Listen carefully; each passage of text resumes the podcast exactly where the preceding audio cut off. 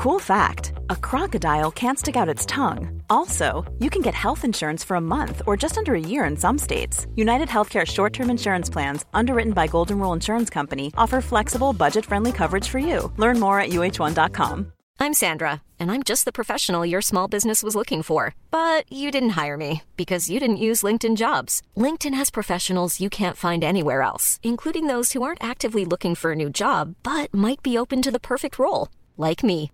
In a given month, over 70% of LinkedIn users don't visit other leading job sites. So if you're not looking on LinkedIn, you'll miss out on great candidates like Sandra. Start hiring professionals like a professional. Post your free job on linkedin.com/people today. There's never been a faster or easier way to start your weight loss journey than with PlushCare.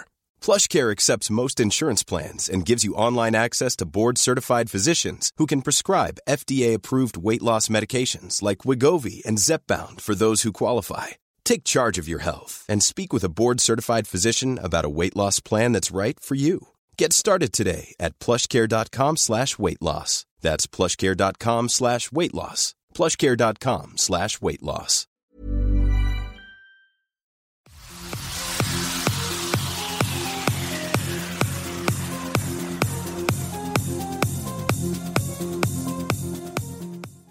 Alors Alain, bonjour. Euh, Aujourd'hui, on se rejoint tout simplement pour, euh, pour faire euh, un échange. En fait, on voulait échanger tous les deux euh, parce que tu me disais que tu avais, euh, tu avais réfléchi à- au fait que l'Afrique, en tant que continent, et puis peut-être euh, les pays africains, tu nous diras ce que, ce que tu en penses, euh, est à la remorque du monde un petit peu et euh, est en grande difficulté.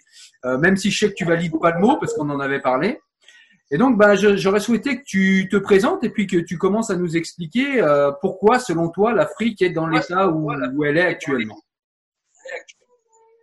D'accord, d'accord.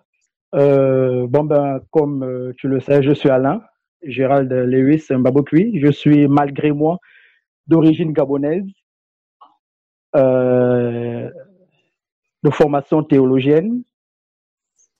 Euh, que dire de plus? Euh, Je pense que c'est nécessaire. Bon, maintenant, pour ce qui est du sujet, euh, ça va dépendre de toi. Je réponds à tes questions et c'est toi qui bah, c'est mène euh, la qui pose des questions et je réponds, c'est tout. Allez, on fait comme ça. Eh ben, ma première question, ce serait de te- ma première question, ce serait de te demander qu'est-ce qui fait, selon toi, euh, que l'Afrique est toujours euh, euh, technologiquement en retard. Euh, on peut dire que, euh, même si c'est pas forcément vrai, mais d'ici, on a un petit peu l'idée que bah, l'Afrique n'a pas beaucoup de, de philosophes, n'a pas beaucoup de penseurs, ou alors quand elle a des penseurs, il vient en France. Pourquoi tout ça? Qu'est-ce qui se passe? Euh, déjà, il y a un petit point à relever. Euh, ça va être choquant, mais le sujet euh, initial, c'était euh, les raisons pour lesquelles, non pas l'Afrique, mais la communauté noire, pour ne pas parler de race, la communauté noire est au bas de l'échelle sur le plan mondial. Je pense que le sujet il est beaucoup plus percutant là, parce que la question du sous-développement africain a déjà été abordée par euh, plusieurs personnes et elle est toujours abordée, tant les Occidentaux, les Asiatiques que les Africains eux-mêmes. Donc le sujet véritable, euh, c'est la raison pour laquelle, sinon les raisons pour lesquelles les Noirs sont au bas de l'échelle, qu'ils soient Noirs africains, euh, subsahariens ou euh, Noirs américains ou encore euh, les Afropéens pourquoi ils sont au bas de l'échelle? Alors, pour ta question, les raisons, elles sont multiples. Les raisons, elles sont multiples. Alors, je fais une distinction, moi, pour ma part, je fais une distinction entre le noir de l'époque euh, de l'esclavage, le noir euh, de l'époque coloniale et le noir post-colonial. Donc, il y a une distinction entre euh, ces catégories de noirs-là. Donc, le sous-développement du peuple noir en général et en particulier de l'Afrique subsaharienne noire est fondamentalement dû aux Africains eux-mêmes. Je parle de celui-là qu'on vit dans un monde conflictuel, un monde où les forces s'opposent entre elles, un monde euh, de choc intercivilisationnel, culturel, entre griffes raciales. Et le noir joue un rôle euh, victimaire dans ce concert des nations. Il joue un rôle victimaire et cette position-là, il ne la doit qu'à lui-même, non pas aux autres. C'est mon postulat. C'est pourquoi tu penses qu'il joue ce rôle victimaire? Est-ce que c'est euh, est-ce que c'est appuyé sur euh, une sociologie du, du, peuple noir, si on peut parler comme ça? Euh, Est-ce que c'est une est-ce que c'est du fait justement de l'esclavage? Est-ce que ça a engendré quelque chose chez la communauté noire qui fait que ils ont un imaginaire par rapport à l'esclavage et qu'ils se sentiraient peut-être eux-mêmes inférieurs ou qu'on leur fait se sentir inférieurs Ou est-ce que c'est vraiment euh, dû au peuple en lui-même, c'est-à-dire c'est intrinsèque aux êtres eux-mêmes en fait. Bon, je ne dirais pas que c'est intrinsèque, parce que dire que c'est intrinsèque, c'est vraiment lourd comme terme, c'est lourd, ça pèse lourd, dire que c'est intrinsèque. Et parler aussi de sociologie, possible, euh, anthropologique, possible également, mais ça reste à démontrer. Alors, euh, les Noirs euh, ils sont responsables eux-mêmes de leur sous-développement parce qu'ils euh, ils cultivent ce comportement-là. Ils aiment la jouissance, ils aiment la fête, ils aiment l'émotion. Et je suis déçu de devoir euh, partager le même avis que Cédar Senghor qui disait que l'émotion est, est hélène. Ah non, l'émotion est noire. Hein? Je suis vraiment désolé de devoir partager son avis. Alors les Noirs, ils sont des gens très émotifs. Ils aiment la fête. Ils aiment la fête. Et dans un monde, et dans un monde, dans un monde où euh, où les, les, les, les peuples s'affrontent entre eux, où euh, on quête le pouvoir qu'était, hein, c'est-à-dire où on recherche le pouvoir, lorsqu'on a en face de soi des gens qui facilement se laissent aller à leurs sentiments, à leurs émotions, eh ben, les autres ne pourront qu'exploiter cette facilité-là, cette faiblesse, cette ouverture. Ce qui fait qu'aujourd'hui, on a des Noirs qui ne ressemblent pas du tout à, leurs ancêtres, c'est-à-dire lorsqu'on remonte un peu au temps de l'esclavage, c'est vrai qu'il y avait, excuse-moi du terme, il y avait des pourris, mais il y avait cette petite volonté, ce petit souci de sortir de leurs conditions d'esclaves. Or, aujourd'hui, c'est totalement le contraire. Lorsqu'on a des intellectuels qui s'expatrient, qui préfèrent travailler chez autrui plutôt que de travailler chez eux, se battre pour développer leur pays, ils préfèrent fuir leur pays, eh ben, c'est carrément voulu, c'est volontaire. On a l'Afrique aujourd'hui qui est en train de se vider de ses intellectuels et même de ses illettrés, qui se vide de, de, toute, sa jeunesse quasiment de tout son peuple parce que on, pratique diverses sortes d'immigration ou encore d'émigration, que ce soit euh, clandestine ou pas du tout. Donc on fuit. Et ça, l'Africain ne le doit qu'à lui-même. Il ne le doit qu'à lui-même. Je pense que les autres ne font qu'exploiter des faiblesses que n'importe qui aurait exploité. Même le noir lui-même ou encore l'Africain, s'il perçoit des faiblesses chez l'autre, il les, il les exploitera. Et la preuve en est que les Noirs, ils exploitent les petites faiblesses qu'il y a au sein de la, les faiblesses de la France, notamment en matière d'immigration, parce que les lois ne sont pas dures, les lois ne sont pas euh, fermes, radicales en termes d'immigration, alors eux, ils exploitent ces faiblesses-là pour euh, et puis pour vivre tranquillement en France, euh, passer par n'importe quel moyen pour avoir le droit, euh, le droit de résidence, le droit d'asile, n'importe quel moyen. Donc, ce sont des faiblesses. Alors euh, que les autres, eux, puissent exploiter nos faiblesses à nous, on le doit qu'à nous-mêmes. Si on veut être fort, on doit le décider et le demeurer et se battre pour l'être. À partir de ce moment, on traitera d'égal à égal avec les autres, même si l'égalité reste euh, purement superficielle et un concept évasif comme ça, parce qu'il n'y a pas d'égalité. D'accord. Donc, si j'ai bien compris, Alain, pour résumer ta pensée, en fait, euh, dans un monde conflictuel où il n'y a pas forcément euh, d'éthique qui soit la boussole des nations, mais plutôt des rapports de force, euh, tu penses que dans ce concert des conflits et des rapports de force, l'Africain, en tout cas l'Afrique et, euh, et, la communauté noire euh, en général, est exploité par le monde, est exploité par ses passions, comme pourrait le dire Spinoza, euh, parce que en fait la communauté noire est beaucoup trop esclave de ses, nations, de ses passions, pardon.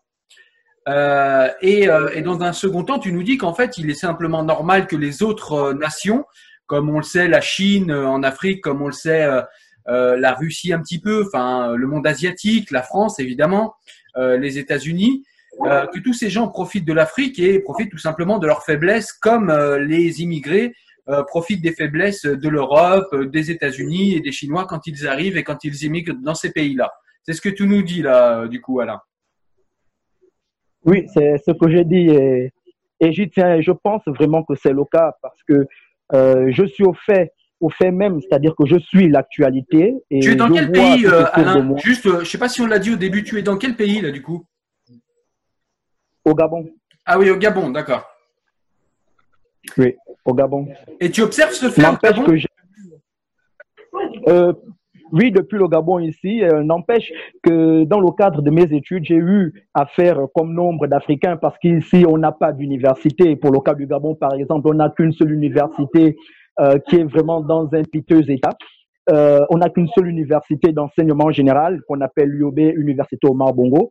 Alors, euh, donc, le nombre de jeunes Gabonais, on sort de notre pays, on va étudier ailleurs. Donc, ayant effectué mes études euh, en Arabie Saoudite et j'ai aussi été au Maroc, j'ai pu observer les comportements, j'ai pu observer les comportements des Noirs particulièrement et qu'ils viennent de, de, de l'Occident, qu'ils viennent de l'Afrique ou qu'ils viennent de l'Amérique, parce que j'étais dans une université où il y avait assez, euh, il y avait beaucoup de communautés énormément de communautés. J'ai été à l'université islamique de Médine. Et au niveau du Maroc aussi, j'ai observé des comportements. Et il arrive même qu'on euh, se plaigne du racisme où il n'est même pas. C'est-à-dire que on crie au racisme où il n'y a racisme, c'est-à-dire que les gens, à un moment, ils en ont ras-le-bol de certains comportements que nous, noirs, nous avons chez autrui. Et il suffit juste que des gens partent euh, de leurs expériences, même si ce n'est pas la bonne posture, mais ça se comprend, partent de leurs expériences avec la avec certains noirs qui malheureusement sont souvent majoritaires, pour dire ou encore pour décider qu'ok, on ne loue pas nos appartements noirs, africains particulièrement, et on va crier au racisme, alors qu'il n'y a pas de racisme c'est expérimental. C'est-à-dire que ce sont des gens qui ont d'abord euh, fait louer leurs appartements aux Noirs et ils ont constaté à chaque fois des mêmes comportements. Ils s'en sont plaints et du coup, ils décident de ne plus euh, louer aux Noirs. Et à ce moment, on va crier au racisme, on va faire tout un tapage et ça va se répandre comme ça. Ça va être médiatisé sans qu'on aille même toucher du doigt, euh, sans qu'on aille même toucher du doigt euh, les faits et on se laisse emporter. Quels seraient-ils ces comportements, Alain Quels seraient-ils ces comportements dont tu nous parles Les comportements qui font que bah, certaines personnes ont du mal avec la communauté, euh, avec la communauté noire, par exemple? Alors là, c'est beaucoup. Déjà, euh, pour l'environnement dans lequel je suis, tu, tu, tu, tu dois certainement entendre qu'il y a du bruit autour de moi. Donc ça, c'est un facteur. Hein, qui fait qu'on ne supporte pas les Noirs, africains, subsahariens surtout. Ils aiment le bruit, le tapage. C'est-à-dire euh, tu vas vivre avec des gens qui vont mettre la musique à un grand volume tous les jours, aux heures où tu veux te reposer. ils mettent de la musique tout le temps, ils font la fête tout le temps. Et il y a aussi la question hygiénique pour nombre d'entre eux. Et tu fais louer ton appartement à un seul individu, il se retrouve comme ça avec une dizaine dans ton appartement. Il y a beaucoup, il y a tout un tas de comportements. C'est un problème de sociabilité et c'est un problème d'éducation aussi parce que l'éducation ici en Afrique est vraiment au rabais. Elle est très au rabais. On a des problèmes d'éducation. Et lorsque je parle d'éducation ici, je ne parle pas d'éducation euh, sur, sur, le plan euh, ethnologique ou encore culturel, mais je parle d'éducation euh, de manière globale. C'est-à-dire ce qui, ce qui concerne aussi euh, les normes de citoyenneté, euh, de, civilité, lorsqu'on vit en société, on ne va pas se comporter dans une société euh, moderne comme on se comporterait dans une société traditionnelle. Et donc, il a ce problème-là. Il a ce problème. Et c'est fondamentalement psychologique. D'où euh, l'évocation de l'éducation. C'est fondamentalement psychologique. C'est ce que, c'est, ce que développe un tout petit peu, bon, pas un tout petit peu, et en profondeur même, euh, Franz Fanon dans Peau noire, masque blanc. Alors lui, sa position, elle est vraiment, elle, elle, elle est vraiment très claire et, et, les explications qu'il apporte au problème sont vraiment claires parce que lui, c'est un psychiatre de formation, donc il sait de quoi il parle. Il sait de quoi il parle, il a observé et il a vu que c'était un problème d'ordre psychiatrique, d'ordre psychologique, parce que c'est, c'est, c'est en fait, c'est très profond, c'est très profond, c'est très profond. Ouais, c'est un choix de vie.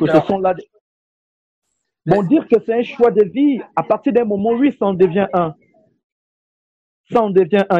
Et, comme on parlait d'exploitation des faiblesses euh, par les autres, euh, c'est-à-dire que ça devient un choix parce qu'on a une part de responsabilité, on n'est pas totalement victime.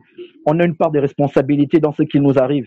Euh, on prend le cas de la population gabonaise. Euh, nous, ici, on a un, système politique vieux de plus d'un demi-siècle déjà. Et lorsqu'on regarde les comportements de la population gabonaise, on n'en voudra pas à leurs euh, dirigeants. Pourquoi? Parce que les dirigeants sont à l'image du peuple qu'ils dirigent. Et comme on peut le penser, tout peuple a les dirigeants qu'il mérite.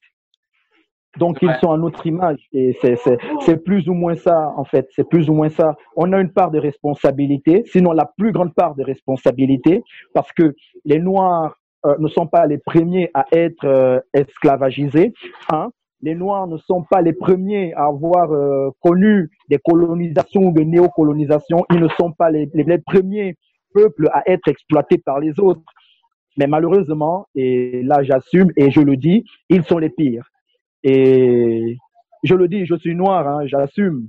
Euh, je suis noir. Ce n'est pas, je ne suis pas dans une négation de moi-même en tant que noir. Je suis noir et j'aurais bien pu vivre à l'étranger comme font nombre, de, nombre des miens, mais j'ai choisi de vivre chez moi dans les galères qu'il y a ici. Je les assume. Et lorsque tu me suis même sur Facebook, tu sais très bien que j'assume mes positions. Je vis ici, je vis en Afrique et je mourrai en Afrique. Je vis au Gabon et je mourrai au Gabon très, très certainement. Et c'est à nous-mêmes de nous battre pour le développement, le développement de nos pays. Et on ne, on ne parviendra pas à ce développement-là en vivant à l'extérieur, en fuyant notre, nos pays. Ça n'arrivera, ça n'arrivera pas. Alors là, pas du tout. Alors là, j'ai plusieurs questions là au vu de ce que tu nous as dit. La première question que j'aurais, c'est d'après toi, pourquoi est-ce que euh, le système politique n'évolue pas, euh, par exemple au Gabon, et pourquoi est-ce que euh, l'Afrique n'investit pas massivement dans les universités? Je crois que c'est c'est un problème qui est récurrent en Afrique. C'est un problème dont on a souvent parlé, dont les élites africaines ont beaucoup parlé. Euh, notamment quand il y a eu la décolonisation, puisque bah, il n'y avait pas de structure euh, africaine pour euh, pour l'éducation et pour l'instruction. Et, et, pourquoi ce problème n'est-il pas réglé? Est-ce que c'est quelque chose qui n'est pas important pour les dirigeants, pour la population? Qu'est-ce qui se passe à ce niveau? Ben, déjà, ce qu'il faudrait dire, c'est que l'éducation n'est pas l'avantage des dirigeants et, et, on est dirigé par des gens qui se représentent eux-mêmes, qui ne représentent pas du tout leur peuple. On est dirigé par des égoïstes. Ouais. Hein, c'est aussi simple que ça. On est dirigé par des gens qui pensent l'instant, qui ne pensent pas l'avenir, qui pensent euh, individuellement, qui ne pensent pas collectif, qui ne pensent pas ensemble, qui ne pensent pas communautaire, qui ne pensent pas groupe, qui ne pensent pas développement. Donc, euh, c'est là le problème fondamental. On a des dirigeants qui ne nous représentent pas, qui se représentent eux-mêmes. Et ils créent des formes de ghetto, c'est-à-dire qu'ils s'excluent eux-mêmes de la société. Ici, euh, pour le cas du Gabon, un vrai leader, on va essayer de faire une analogie très bête. On va se dire qu'aucun leader est comme un chef de famille. Ouais. Un vrai leader, un dirigeant, il est comme un chef de famille. Et quel est ce, quel est ce chef de famille-là qui pourrait ou qui pourra euh, voir euh, sa famille, ses enfants, sa femme vivre dans la précarité et lui-même vivre dans le bonheur, dans l'aisance, si ce n'est un chef de famille irresponsable? Est-ce que tu penses qu'il y a là-dessus en fait un égoïsme tout simplement des, euh, euh, des, des, grands dirigeants africains, des plus grands dirigeants africains, comme le disait jadis euh, Thomas Sankara déjà Oui, ils sont, très égoïstes, ils sont de mauvaise foi. Ils sont de mauvaise foi. Parce qu'un dirigeant, un dirigeant, tel que je le pense, c'est purement subjectif. le premier investissement d'un dirigeant véritable devrait être fait sur l'éducation lorsqu'on est un peuple éduqué, un peuple suffisamment éduqué, c'est un peuple qui, euh, c'est un peuple responsable qui puisse être capable de prendre son destin, de ne pas attendre que les dirigeants fassent quoi que ce soit pour développer son, pays ou encore sa société. Donc, le problème de l'investissement de, nos dirigeants dans l'éducation, eh ben, c'est tout simplement parce que l'éducation n'est pas à leur avantage. Ils ont peur d'avoir des peuples éduqués. Ils veulent des peuples carrés. Voici pourquoi on se retrouve, on, a des pays, euh, des pays tels que le Gabon, où on n'a rien qu'une seule université d'enseignement général, laquelle des universités a une bibliothèque, alors là, des plus précaires, où on va trouver un seul livre pour des milliers et des milliers d'étudiants. Et lorsqu'on va voir les sites de... Non, je comprends ce que tu dis, je comprends où tu veux en venir et je, partage ta colère. Mais ce que j'aurais voulu savoir, c'est que réponds-tu aux, gauchistes français, tu sais, les gens de l'extrême gauche en France qui disent que bien les dirigeants sont placés par la France et puis que tout ça arrange bien la France et puis que c'est la faute à la colonisation et puis qu'en gros, bah, tout ce que tu nous racontes là depuis tout à l'heure, le manque d'éducation, le manque d'université, tout cela serait la faute de l'Occident, serait la faute de la France. Euh, qu'est-ce que tu peux répondre à ces gens-là? Bon, déjà, de manière générale, comme ça, je sais que tu es un tout petit peu gauchiste dans les bords, mais je pense que le gauchisme, déjà, c'est un cancer. C'est un cancer. Alors que les dirigeants occidentaux placent des, placent des présidents ici en Afrique, ça rentre dans le cadre de ce que je disais euh, tantôt, à savoir que les autres exploitent les faiblesses de l'Afrique. Ils les autres exploitent nos faiblesses. Les autres exploitent les faiblesses des Noirs. Donc, un dirigeant qui est placé par par quelqu'un d'autre, eh ben, ce n'est que de la faiblesse. C'est de la faiblesse de la part de ces dirigeants parce qu'il est égoïste. L'autre, c'est-à-dire l'occidental, elle exploite l'égoïsme, euh, la mauvaise foi de ce, de, de, ce, de, de ce noir-là, de ce dirigeant-là. C'est tout, c'est tout. en fait, ça reste de l'exploitation. Et maintenant, qu'est-ce que je peux dire à ces gauchistes-là? Euh, ben, que ce sont des manipulateurs, ce sont des menteurs déjà, parce qu'ils parlent de choses qu'ils ne connaissent très souvent pas. Ils ne vivent pas du tout nos réalités. Ils en sont à l'extérieur, ils ne savent pas ce que nous on vit. Ce sont de très gros manipulateurs. Alors là, ils ne, ils ne, ils ne peuvent pas manipuler tous les, tous les noirs ou encore tout le monde. Ce sont des manipulateurs, ils parlent de choses qu'ils ne connaissent pas du tout.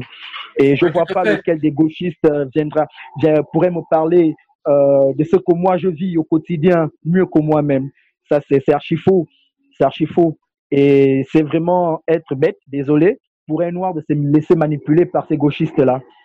Non, je suis d'accord avec toi. Je suis d'accord avec toi sur le sujet parce qu'ils nous font, les gauchistes français nous font la même chose sur les cités, ou là, sur les cités françaises, où en l'occurrence là, moi j'ai grandi, et ils font pareil. Ils parlent à notre place et ils parlent de choses qu'ils ne connaissent pas, et ils expliquent toujours que c'est la faute du grand capital, que c'est la faute des bourgeois, que c'est la faute.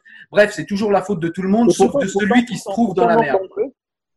Pourtant, nombre d'entre eux sont des, bourgeois, il faut le dire. C'est-à-dire qu'ils sont, ce sont des, des, des, éléments même de ce système qu'ils accusent, ce qui est totalement incohérent. Ce qui est totalement incohérent parce que parce qu'ils font partie du système. Ils font partie du problème. Ouais. Ce sont des éléments du problème. Et c'est de l'incohérence. Et qu'est-ce qui fait, à ton avis, Alain, que justement le peuple, le peuple africain, parce qu'il y a bien des gens comme toi qui se rendent compte de ces choses-là, qu'est-ce qui fait que, que, les, intellectuels, africains ne réagissent pas et ne passent pas réagir leur, euh, leurs hommes politiques pour leur faire comprendre que, eh bien, il faut, euh, il faut développer euh, les pays les pays d'Afrique et qu'il faut justement, comme tu le disais, devenir fort pour ne plus se laisser exploiter. Alors, le, l'intellectuel africain contemporain surtout, c'est-à-dire celui de notre temps, alors lui, il fait partie du problème également. On va, je, vais donner l'impression d'être contre tout. Hein. Ben, ce sont des positions que j'assume. L'intellectuel africain, c'est quoi? J'aime citer euh, Cheikh Hamidou Khan. Et les intellectuels africains, je les préfère ceux d'une certaine époque. Mais ceux de nos jours, d'abord, ils sont, il y a cette proximité avec les hommes politiques et il y a cette proximité avec le monde occidental. Ils ont, ils ont tendance soit à s'occidentaliser eux-mêmes, soit à s'expatrier complètement. Ils pour eux, en fait, il n'y a aucune créativité à partir de la civilisation euh, africaine? C'est-à-dire Non, il n'y a, a, pas une grande créativité. C'est-à-dire qu'il y a, il y a un petit nombre qui sort du lot. Il y a un petit nombre qui, qui, sort du lot. Mais malheureusement, en grande majorité, pour ceux que l'on connaît, les plus médiatisés, désolé, on va citer des gens comme euh, euh, Alain Mambakou, euh, alors là, ça va choquer plus, d'un. Mais la majorité euh, vit en Occident et il ne représente pas du tout l'Afrique. On ne peut pas représenter une nation en vivant à l'extérieur. On ne peut pas défendre un peuple en vivant loin de lui. Ben non, pas du tout. Tous les peuples ont connu des problèmes. Tous les peuples ont connu des dominations étrangères. Euh, la France a été euh, sous occupation à un moment, mais le peuple français s'est levé. La Chine également a connu plusieurs colonisations, mais la Chine s'est battue. Aujourd'hui, la Chine fait peur aux États-Unis, au monde occidental en général, sur le plan économique. Donc, beaucoup de peuples se sont battus. Or, les Africains, ce n'est pas le cas. Et, à ce propos, je pourrais te citer euh, un, euh, un, auteur là, dont j'ai acheté le livre hier, c'est-à-dire Ebenezer Njo Mouele, dans son ouvrage de la médiocrité à l'excellence. Euh, il y a une partie où il dit que les plus affectés euh, parmi les Africains, ce sont les, ce sont les intellectuels même. D'accord. Et est-ce que là, parce que je pourrais encore revenir, encore revenir à, à, Fanon dans Peau noire masque blanc, où il parle de l'étudiant noir. Ouais. L'étudiant noir, lorsqu'il est dans un environnement occidental, lui, il veut montrer qu'il est tout de suite proche du blanc. Je, je suis désolé, hein, je sais que tu es blanc et on vit dans un monde euh, blanc-noir tout le temps. On nous, euh, on nous tambourine les oreilles tout le temps avec euh, des, des, termes de noir, blanc, noir, blanc, noir, blanc, blanc, noir, blanc, noir, blanc, noir, blanc. C'est du formatage. Et on est parfois contraint d'utiliser ces termes-là, quand bien même on s'y opposerait. C'est juste pour faire comprendre certaines notions, certaines nuances et le plus important, c'est de véhiculer notre message.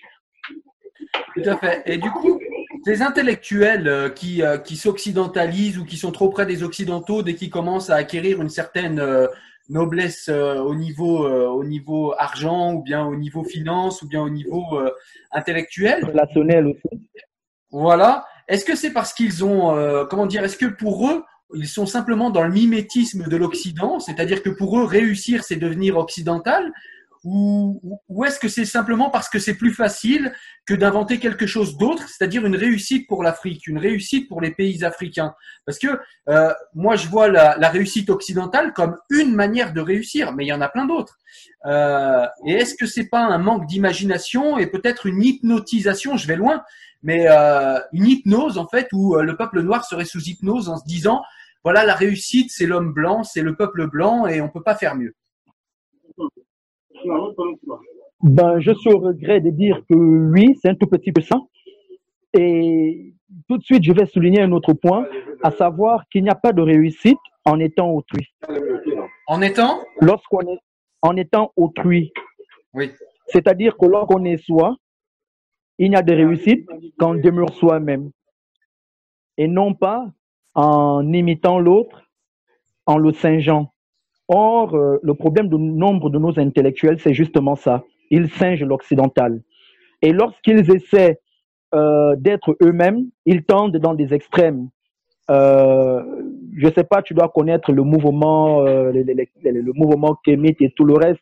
Ceux qui pensent que le monde est noir, euh, la Chine, elle est, elle est, elle est ancestralement noir, l'Occident est noir, tout le monde est noir, noir, noir, noir, le monde entier doit tout au noir. Donc ça, c'est un autre extrémisme vers lequel tendent certains intellectuels euh, noirs. C'est-à-dire que ce sont des intellectuels, bon, des diplômés, hein, ce sont des diplômés. Je, voudrais citer aussi là Édouard Saïd, euh, l'orientaliste, dans son livre euh, des intellectuels et du pouvoir. Je pense que c'est ça, si je m'en souviens. Il soulève ce problème-là. Il soulève ce problème-là, celui des techniciens du savoir. C'est-à-dire qu'ils sont devenus des techniciens. Ils sont vidés de la substance même, de l'essence même de, de, de, de, l'intellectuel, à savoir l'engagement, défendre les valeurs euh, cardinales. Ils sont déjà, ils sont à côté, ils sont totalement à côté de la plaque. C'est-à-dire que toutes leurs recherches aujourd'hui tendent à démontrer que le monde est noir. Hmm. Ça, ça, ça c'est des choses. L'intellectuel, l'intellectuel qui n'est plus engagé, ça, c'est des choses qu'on voit en France et en Occident plus généralement, de plus en plus aussi. Hein. On, a, on a affaire à des techniciens de la finance chez nous. Oui, oui, oui, oui. ce n'est pas mauvais hein, dans, un premier temps d'avoir des techniciens de ci ou de ça. Mais ça devient euh, problématique lorsque c'est systémique, c'est-à-dire que lorsque ça, devient un, système, lorsque ça se construit comme un système, comme un mécanisme auquel il faut absolument adhérer, sinon on n'est rien, on n'est personne. Hmm. C'est justement ça le problème. Et à ce propos, je, je, je pourrais même te citer un autre auteur euh, sénégalais qui a été recteur de l'université Cheikh Diop, l'une des plus grandes universités de l'Afrique francophone et de l'Afrique même en général, l'une des plus grandes, l'une des plus prestigieuses. Euh, C'est Ibrahima euh, je pense bien, qui lorsqu'il aborde la question de l'esclavage et qu'il parle de l'esclavage transatlantique ou encore de, la, de ou encore de l'esclavage euh, arabo-musulman, eh ben tous les Noirs sont avec lui. Mais lorsqu'il parle de l'esclavage intra-africain, c'est-à-dire l'esclavage entre Noirs, eh ben là, ce n'est plus intellectuel, ça devient pourri. Ouais. Ouais. Ça, c'est quelque chose qu'on voit en Occident, les gens ont du mal à voir ça. Hein. L'esclavage euh, entre-africains, ils ne veulent pas le regarder. Eh ben, ça existe. Ça existe. L'esclavage intra-africain, ça existe, mais c'est un grand tabou. Mais on est totalement dans le déni. On est dans la négation totale. Où, et, on pourrait même être traité de paria. On est persona non grata en tant que noir si on aborde cette question-là. Tout comme le noir musulman qui dit qu'il y a euh, il y, a, y, a, de la négrophobie arabe. Hein, euh, tout comme le noir musulman dira non, ben, vous êtes les menteurs, euh, c'est cela, c'est cela, à cause de la proximité. Donc on est dans un monde de déni total. Et c'est la même chose avec les noirs. L'esclavage intra-africain, euh, ça existe entre noirs. Il y en a au Bénin. Il y a des esclaves, même ici au Gabon, il y a des esclaves ici. Mais des esclaves importés. Mais le truc, c'est que c'est tellement bien caché, c'est tellement subtil que ça, ça en devient complexe. Et le même comportement, le même comportement négateur, on le retrouvera aussi euh, Tidjan Diaye, tu dois le connaître, euh, l'auteur euh, du génocide, euh, génocide voilé, euh, lorsqu'il aborde la question de l'esclavage arabo-musulman, eh bien tous les noirs, la majorité est avec lui. Mais dès qu'il dit que l'Égypte antique n'est pas noire, et eh bien, clac, ça devient problématique parce que dans la conscience du noir actuel, l'Égypte antique est noire. Ouais, eh ben, on, ne, on, ne, lui accorde même pas le bénéfice du doute. On n'essaie même pas de l'écouter, on n'essaie même pas de lire ses travaux. On le condamne tout de suite parce qu'il y a déjà quelque chose d'enfui dans nos têtes et on aimerait que tous euh, nous y adhérions. Auquel cas, on est des parias, on est des traîtres, on est des vendus, on est, on est des aliénés. Eh ben, ce sont des extrêmes hein, auxquels on est confronté aujourd'hui. Et là, je te parle des, des, des, intellectuels, hein. ce n'est pas des, des, des, gars des quartiers. Là, je te parle bien des intellectuels. Je te parle bien des intellectuels, des gens qui pensent, des gens qui pensent, ceux qui sont censés euh, relever nos pays. Et c'est vraiment problématique. Ouais, je comprends. C'est très problématique. C'est Ouais, du coup, du coup, je comprends, je comprends tout à fait euh, le, la, la, problématique. Hein. Si, si, les intellectuels ne s'occupent pas de relever l'Afrique et de la rendre forte, si les politiques ne le font pas, eh évidemment, euh, on a tout un tas de populations et de nations et de pays euh, autour qui, qui effectivement fondent sur l'Afrique et, et, en profitent abondamment.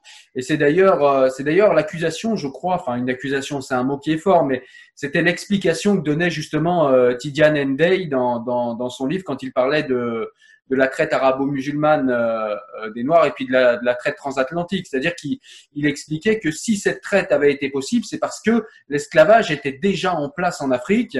Et ça, c'est pareil, quand on commence à aborder ce sujet, eh bien même en France, euh, on est tout de suite classé extrême droite et on peut plus discuter, c'est fini. Eh ben moi, je suis quoi, extrême droite aussi? du, coup, du coup, Alain, je voulais avancer un petit peu. Je voulais savoir, en fait, ce que tu avais pensé un petit peu de la polémique mondiale qu'il y avait eu autour de l'affaire, tu sais, George Floyd. Je ne sais pas si tu as suivi un petit ah, peu. Euh, Black, Lives Matter. Euh, je vois, je vois. Oh, ce n'est que de l'émotion, ce n'est que de l'émotion. Et encore que, que, que le racisme, le caractère raciste de, de, de, de ce crime-là je ne sais pas s'il est vraiment démontré, si c'est vrai, si c'est avéré que c'est vraiment un, meurtre raciste, on ne sait pas, on ne sait pas. On ne sait pas. En tout cas, ça reste de l'émotion, ça reste de l'émotion, ça reste de l'émotion. Moi, en général, je prends les choses avec un certain recul. C'est-à-dire que lorsqu'il y a une actualité, j'essaie de m'enquérir de, de ce qu'il y a tout autour. C'est-à-dire que je vais lire non pas une seule, une seule information, pas du tout. J'en lirai plusieurs. Et vu que je ne suis pas euh, sur place, je n'ai pas assisté aux faits, je ne peux pas prendre une position, euh, surtout lorsque, c'est, lorsque les choses sont floues, je ne peux pas prendre une position pour ou contre, ou c'est-à-dire une position, ok, allez, c'est raciste, c'est raciste, c'est raciste, ou me dire, ok, c'est pas raciste, c'est pas raciste, c'est pas raciste. Hmm. Pas du tout. Donc, euh, du coup, je reste critique, je prends du recul, je reste critique je, je, reste très critique. Je reste critique. J'essaie de garder une certaine marge parce que la chose la plus importante, c'est de pouvoir garder son autonomie intellectuelle, son autonomie mentale, ne pas accepter que l'on nous impose une façon de penser, que l'on nous impose une façon de raisonner, que l'on nous impose des analyses, alors qu'on est soi-même capable de faire nos propres analyses, d'avoir nos propres opinions. Donc, c'est ce dictat-là que moi je refuse, qu'on me dise, OK, Black Lives Matter, d'accord, je suis totalement d'accord, Black Lives Matter, tout comme White Lives Matter, tout comme Human Lives Matter. Donc, je suis totalement d'accord. Mais euh, que l'on m'impose euh, une opinion, ça, j'ai suivi l'actualité, je la suis même toujours. Je la suis, je la suis.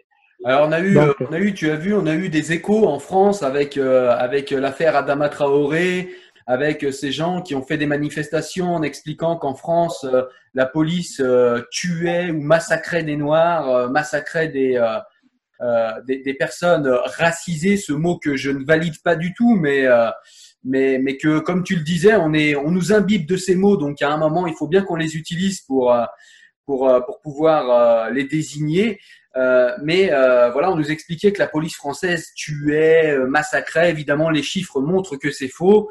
Euh, les chiffres montrent qu'il y a des problèmes. Il ne s'agit pas de dire que tout est bien. Il y a du racisme euh, dans la police comme il y en a partout dans le pays français, comme il y en a dans tous les pays du monde.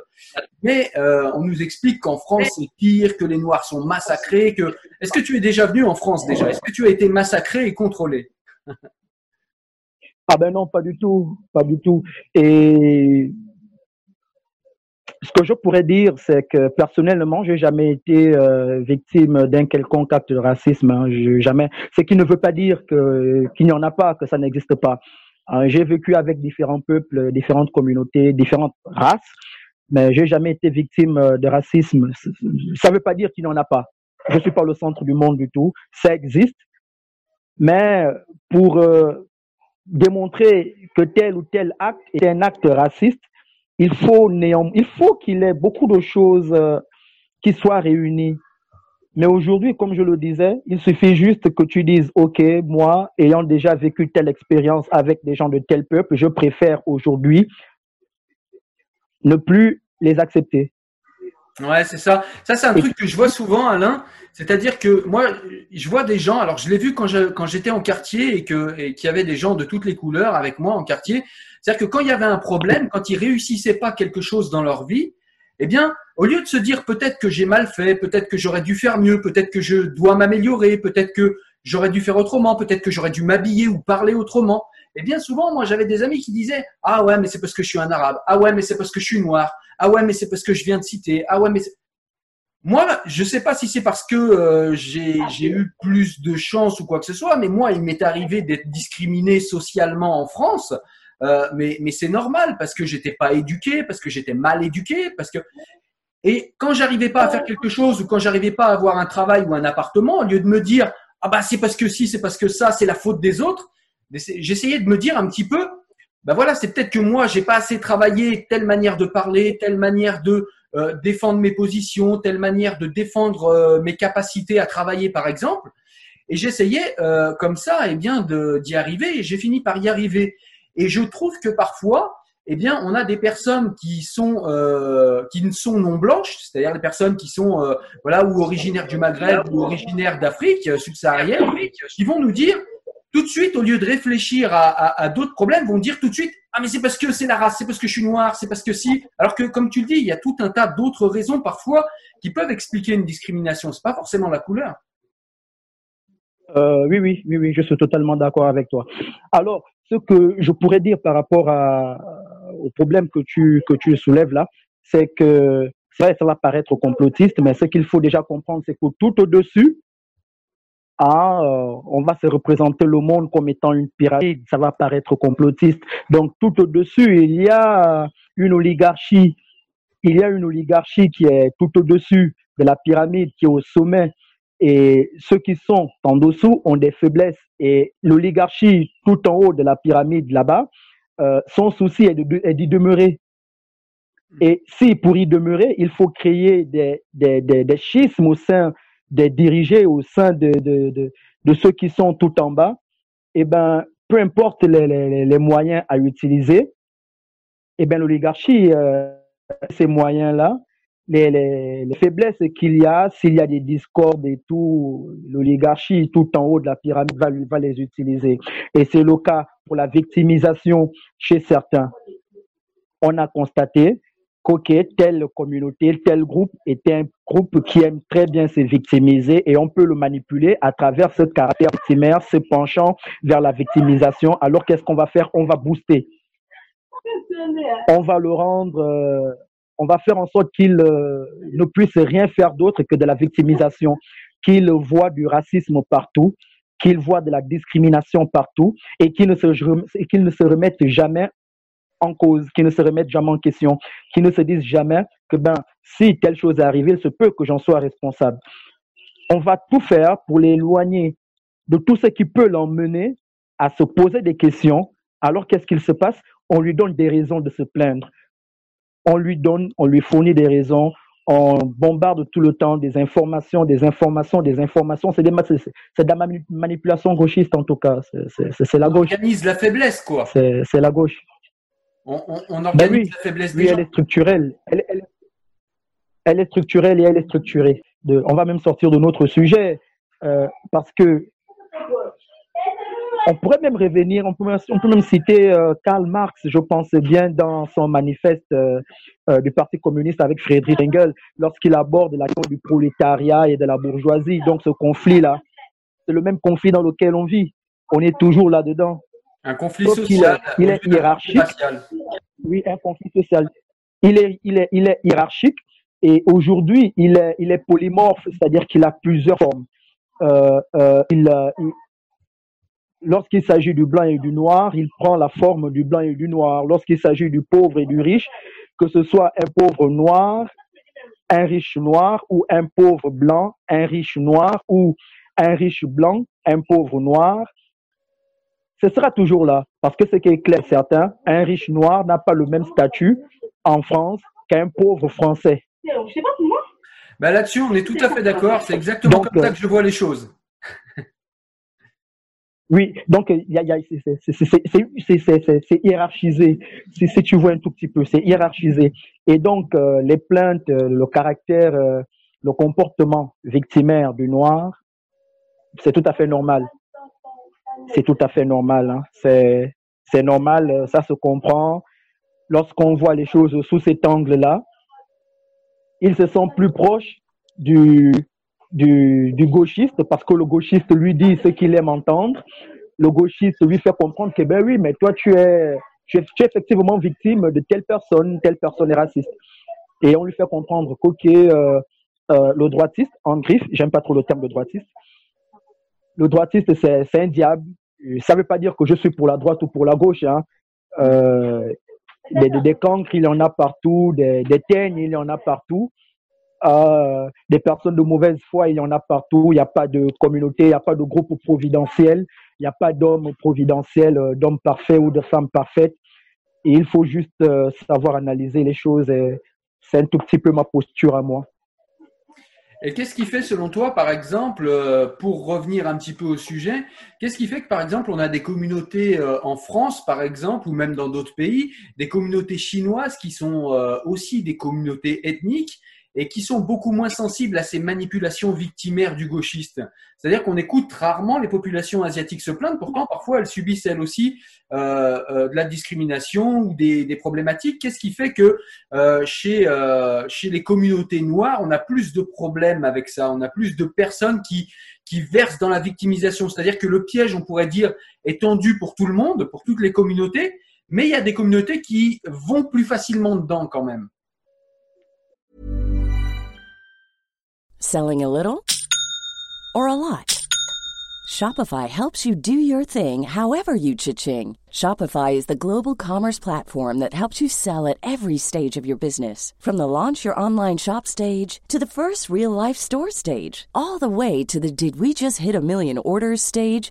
Shopify is there to help you grow. Shopify helps you turn browsers into buyers with the internet's best converting checkout. 36% better on average compared to other leading commerce platforms because businesses that grow grow with Shopify. Get a $1 per month trial period at shopify.com/work. shopify.com/work. Hey, it's Ryan Reynolds and I'm here with Keith, co-star of my upcoming film If, only in theaters May 17th. Do you want to tell people the big news?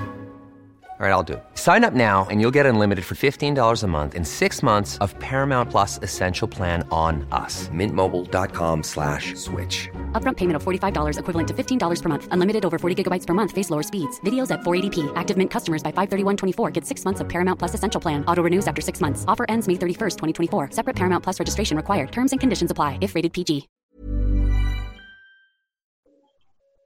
Alors, le, là, il y a un facteur très important, le facteur culturel ou encore le facteur identitaire.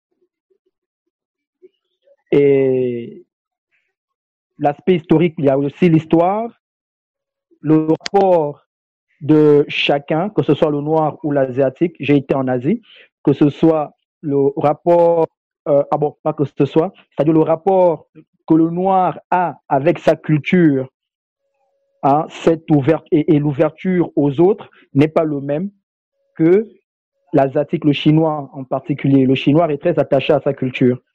Il est très attaché. Et c'est quelqu'un qui est très discret. Le chinois, il est discret. Il travaille en profondeur. Il ne travaille pas en surface. Le noir, je suis désolé de le dire, c'est quelqu'un qui travaille très en surface. C'est quelqu'un qui est toujours dans la superficialité des choses. Je parle du noir contemporain. Hein. Il est toujours dans la superficialité des choses. Il ne va pas en profondeur. Il n'a pas ce rapport euh, très sacré, très intime avec son identité. Il est et ce n'est pas ce n'est pas simplement le fait de la colonisation. Hein. Ce pas le fait de la colonisation parce qu'il n'est pas le seul à être colonisé. Des colonisés, il y en a beaucoup. Et d'ailleurs, euh, s'il faut faire une extension, euh, ou encore expansion, si on veut. S'il faut euh, élargir la question, on, peut même dire euh, de manière symbolique que nous sommes dans un monde euh, colonisé. Ah, on, est, on, est, on est tous colonisés d'une manière ou d'une autre. Ça peut être une colonisation politique, une colonisation économique, une colonisation technologique, une colonisation intellectuelle, une colonisation culturelle. Donc, on est tous décolonisés. Alors, euh, le, problème du noir, il est très profond, Cyril. Il est vraiment profond. Il est très profond. Ça, je t'assure qu'il est vraiment profond. Ce qu'il lui faut, c'est des dirigeants qui le représentent vraiment. Parce que si la tête, elle est pourrie, eh ben, ce sera très difficile hein, pour un simple euh, penseur ou un simple leader ou un simple, simple intellectuel ou un entrepreneur de sortir le, de sortir le noir euh, de cette condition l'Occident est ce qu'elle, l'Occident les Occidentaux sont ce qu'ils sont aujourd'hui euh, sur le plan technologique euh, grâce au concours de leurs dirigeants aussi. C'est vrai qu'il y a eu des soulèvements, hein, il y a eu des soulèvements, il y a eu des révolutions, mais les dirigeants ont été euh, pour, euh, ils ont participé au développement du monde occidental. Et c'est le cas de l'Asie. L'Asie a eu, les Chinois ont eu des dirigeants qui pensaient non pas l'instant, mais l'avenir, qui ont prévu euh, la Chine euh, peut-être un siècle avant. Or, nous, on pense, l'instant, on ne pense pas l'avenir, on pense l'instant, c'est-à-dire qu'ok, allez, j'ai faim, j'ai à manger, eh ben, on va pas se dire, est-ce que demain, euh, j'aurai encore à manger ou d'après-demain, etc., etc. Non, on a à manger là maintenant.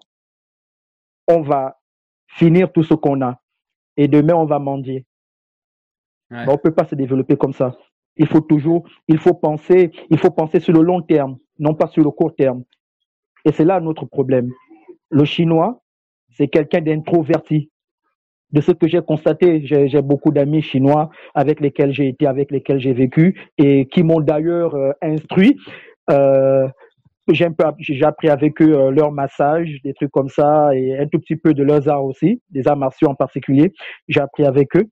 Et j'ai vu que c'était des gens très réservés, Ouais.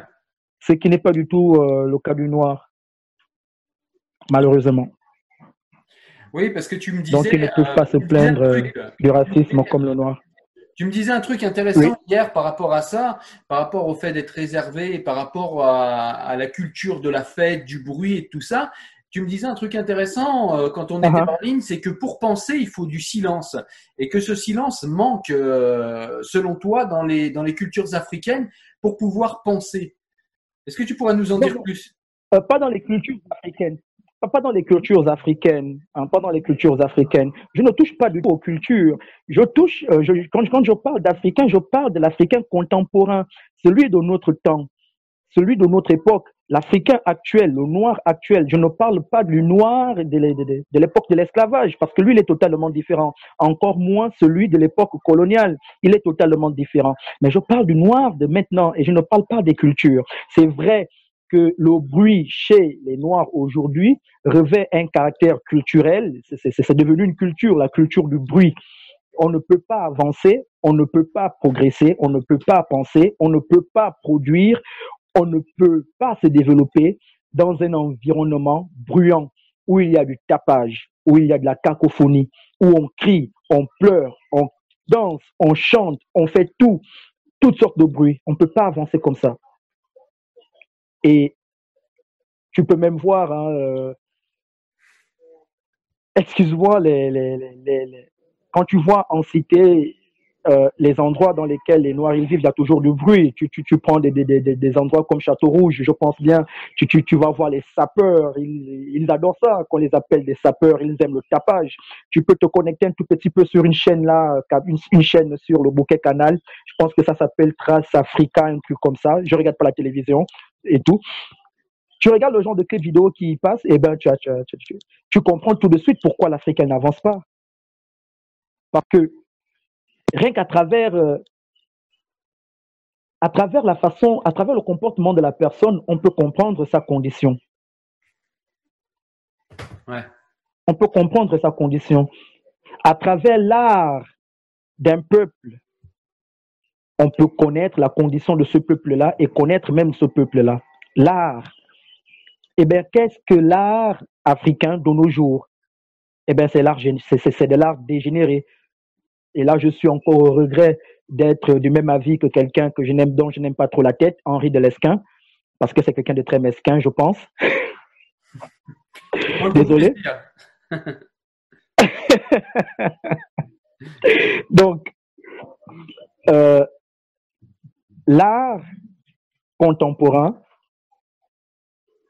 de l'Africain aujourd'hui, eh ben, c'est de l'art dégénéré. Et il ne peut pas penser.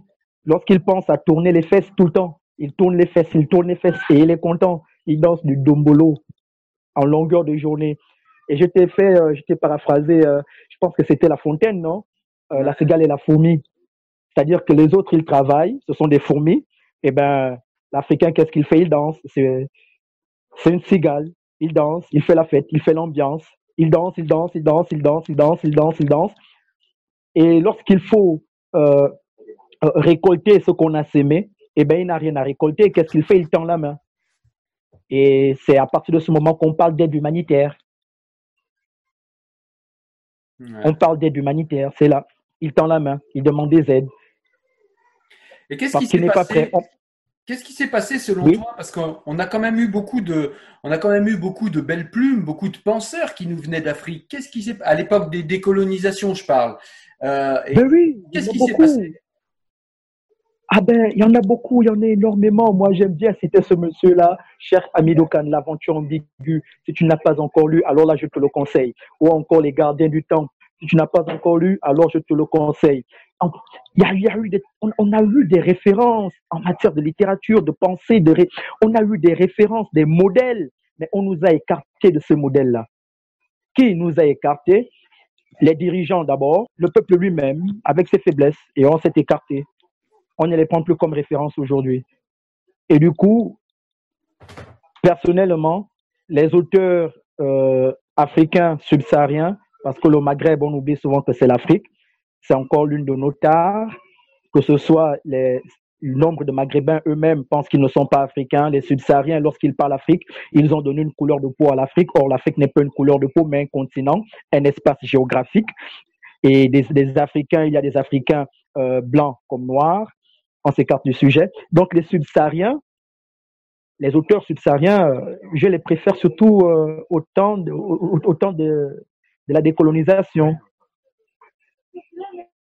Je, les préfère encore, euh, je les préfère encore que ceux d'aujourd'hui. Mais on ne sait détourner d'eux.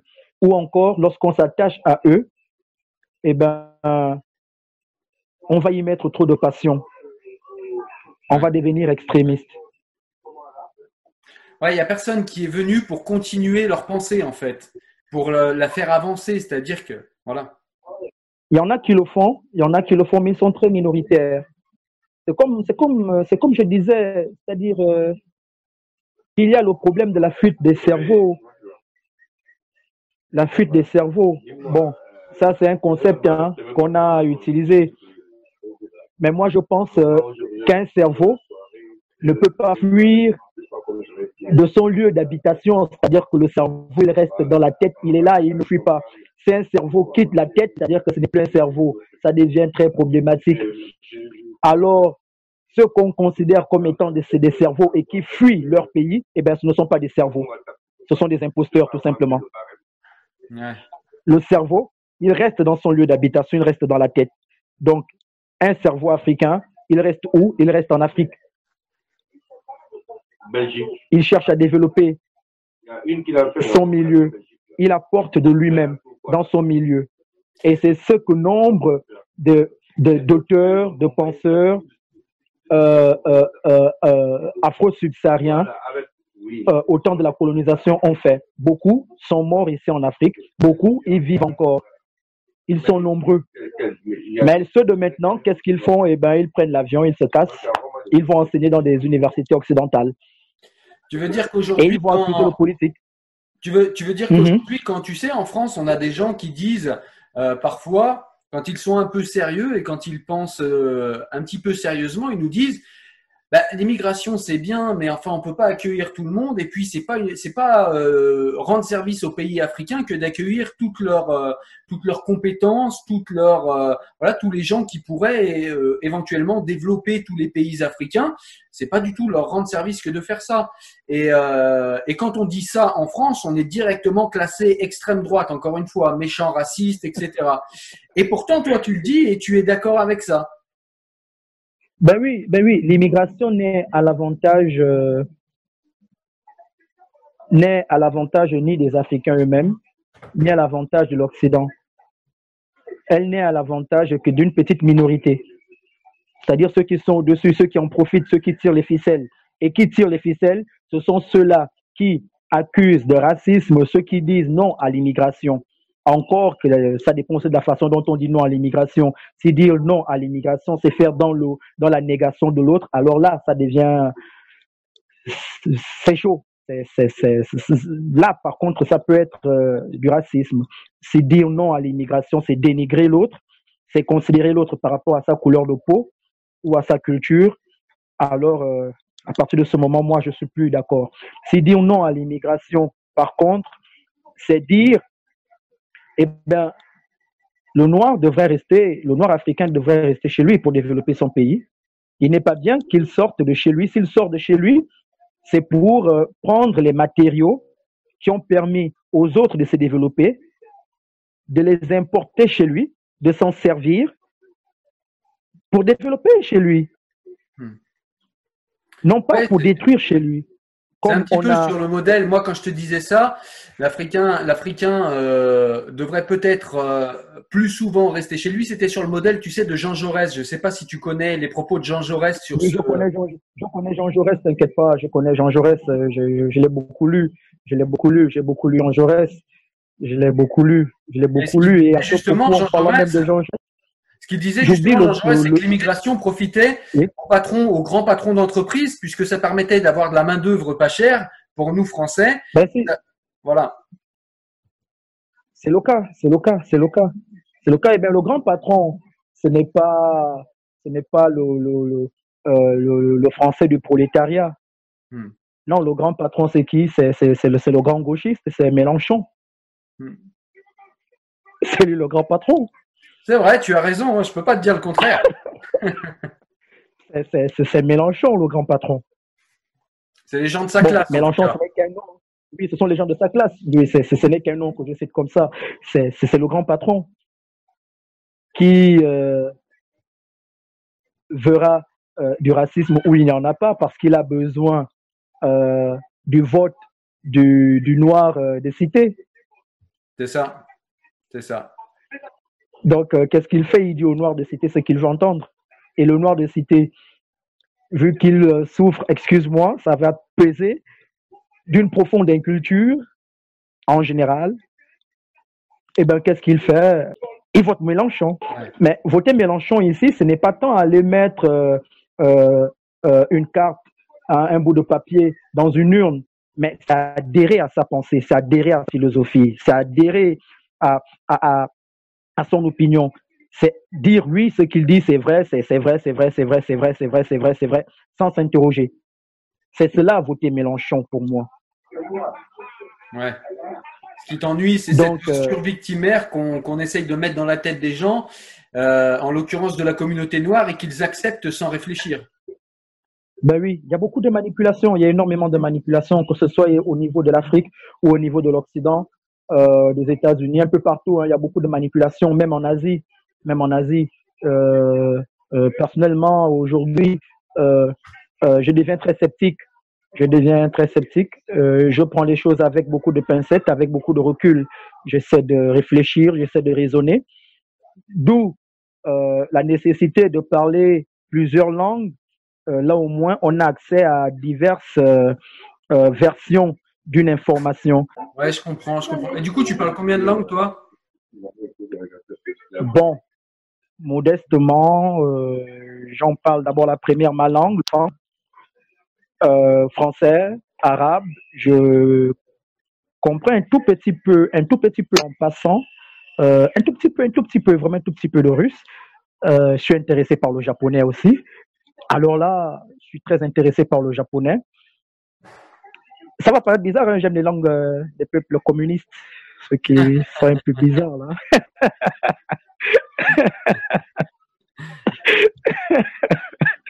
c'est un peu bizarre, le, chinois, ça m'intéresse aussi.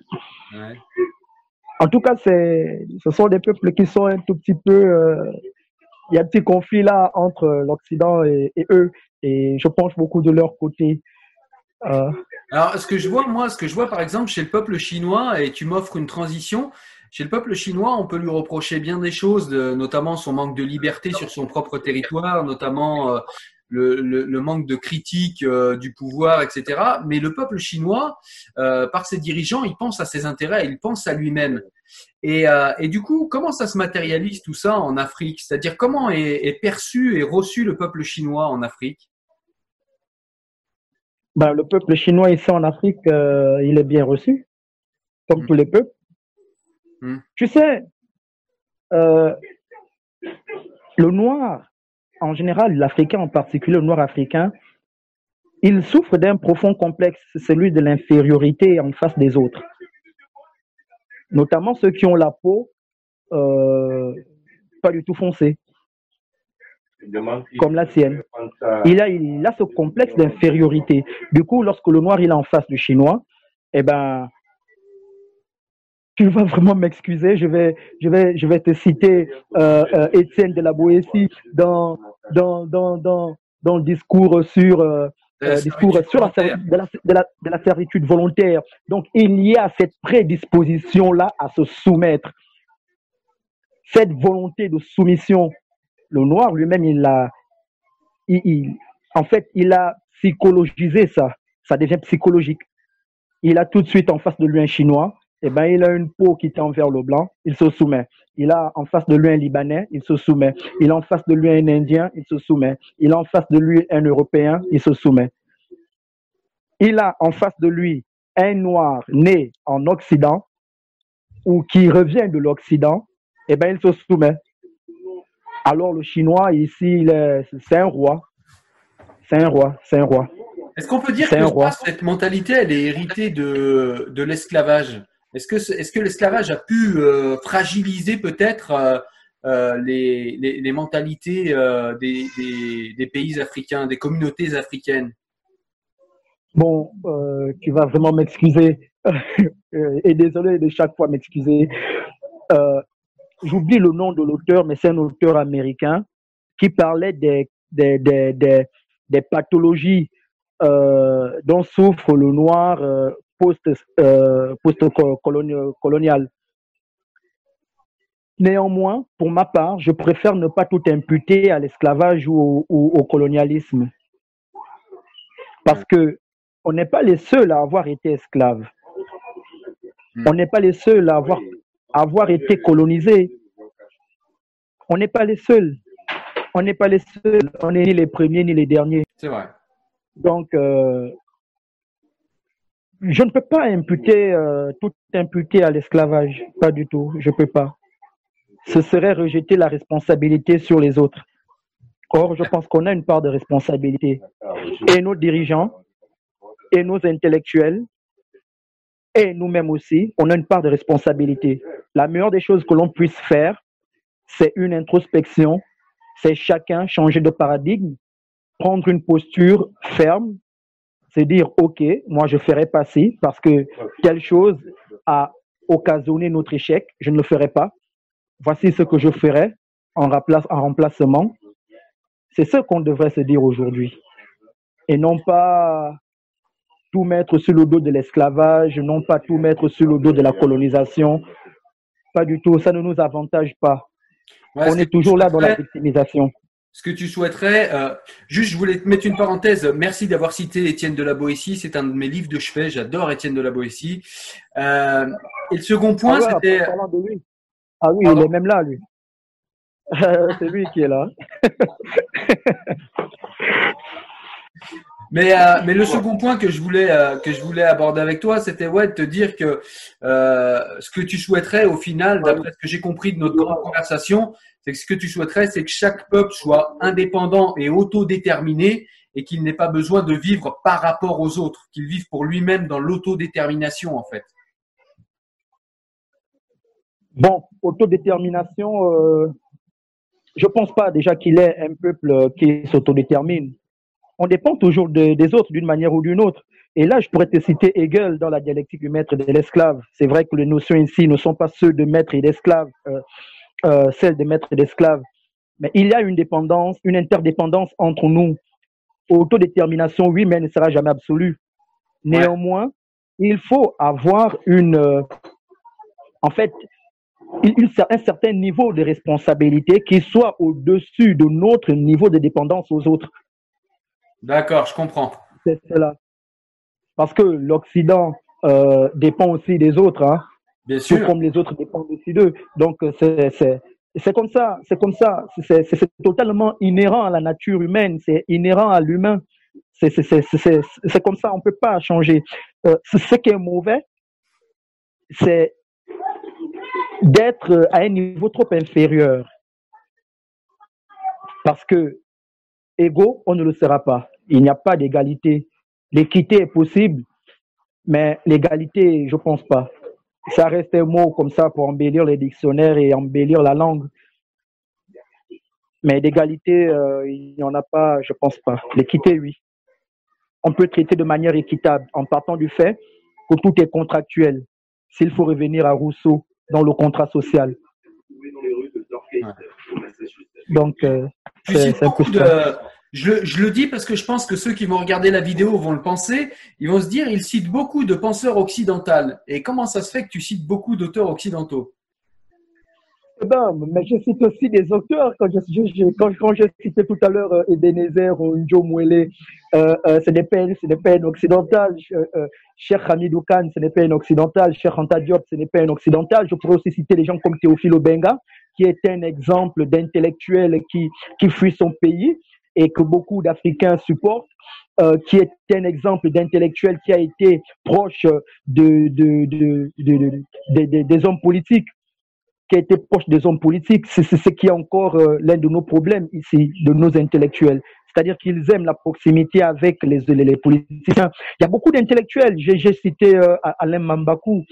Euh, il y, en a beaucoup. Je pourrais aussi citer qui, qui d'autres euh, euh, Eliki Mbokolo qui présente une émission sur euh, sur RFI. Euh, euh, je pense qu'il a il est il occupe un grand poste à l'école EH e c'est ça non? Ouais. Voilà, justement. c'est un historien, mais il vit en Occident et, et, pas du tout chez lui en Afrique. il apporte plus à l'Occident qu'il qu'il n'apporte à l'Afrique, même s'il parle plus de l'Afrique. Mais on parle pas de l'Afrique loin de l'Afrique. Mm, mm. On ne parle pas de l'Afrique loin de l'Afrique. Et puis, il faut, démystifier le discours, euh, euh, le, discours intellectuel, il faut le démystifier, c'est-à-dire qu'il faut, euh, le, il ne faut plus en faire quelque chose uniquement accessible aux élites intellectuelles. Parce que les intellectuels ne représentent qu'une minorité, alors là, vraiment infime, de la communauté africaine subsaharienne Or, ce qu'on veut sortir euh, euh, de la précarité, c'est la majorité, c'est le peuple. Mais le peuple ne comprend pas les grands termes de ces intellectuels-là qui vivent en Occident. Donc, euh, je cite des penseurs. Peut-être que j'ai trop cité des Occidentaux, mais je cite également des Noirs. Et moi, je suis fort, je suis fier de ma culture, de mon identité. Je vis chez moi, je ne vis pas chez autrui. J'ai été chez autrui, j'ai vu comment autrui euh, euh, vit, mais j'ai décidé, j'ai choisi de vivre chez moi, de ne pas m'expatrier. Donc, ceux qui euh, viendraient euh, à me reprocher le fait de citer des auteurs occidentaux, eh ben, ça, c'est leur avis. C'est leur avis. C'est leur avis. Et encore, je les cite sur des choses qui sont évidentes et qui sont vraies. Tout à fait. Le savoir, de toute façon, le savoir pour moi est universel. Hein. Je l'ai fait exprès pour te piquer un petit peu, mais le savoir n'appartient à personne. Oui, oui, il n'appartient à personne.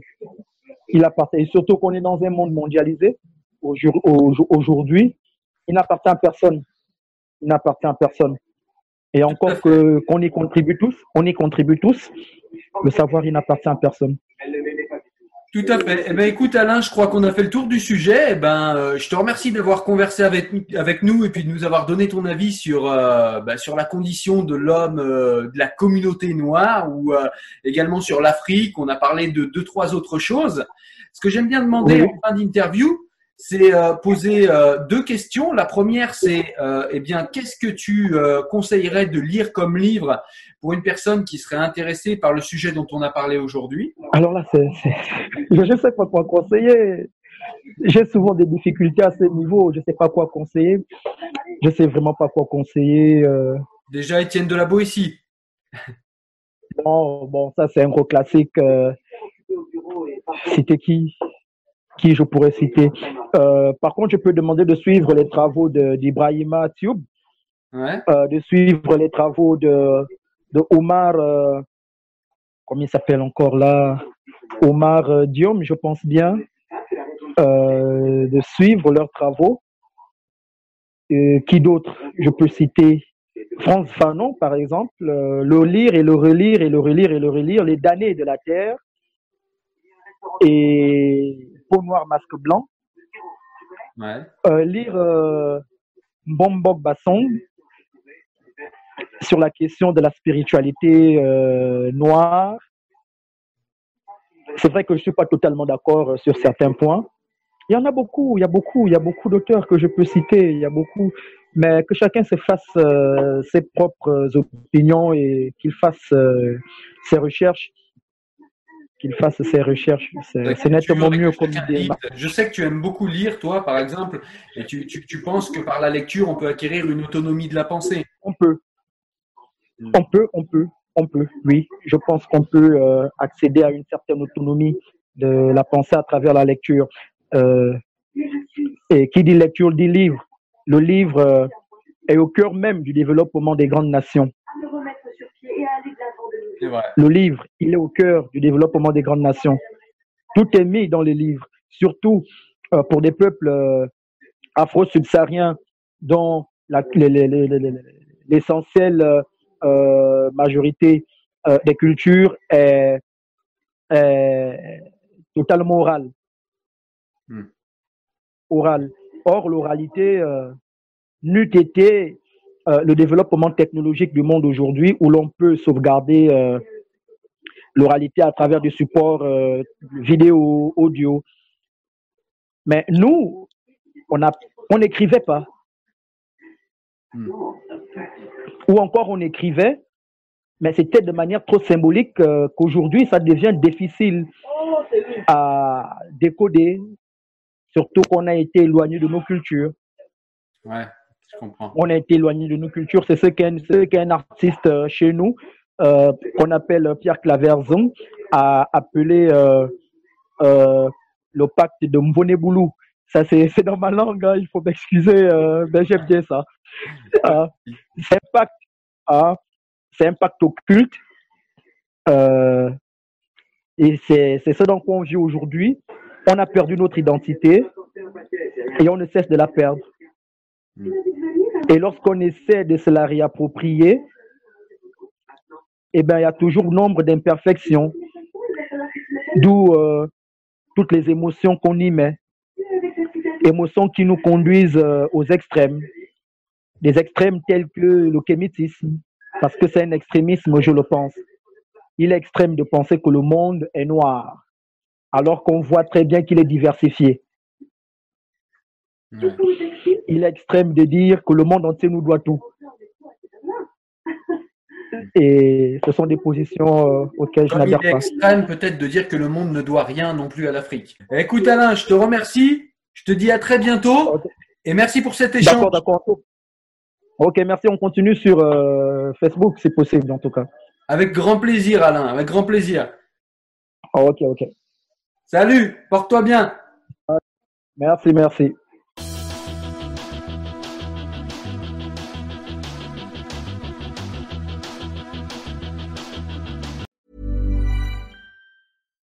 Hi, I'm Daniel, founder of Pretty Litter. Cats and cat owners deserve better than any old-fashioned litter. That's why I teamed up with scientists and veterinarians to create Pretty Litter.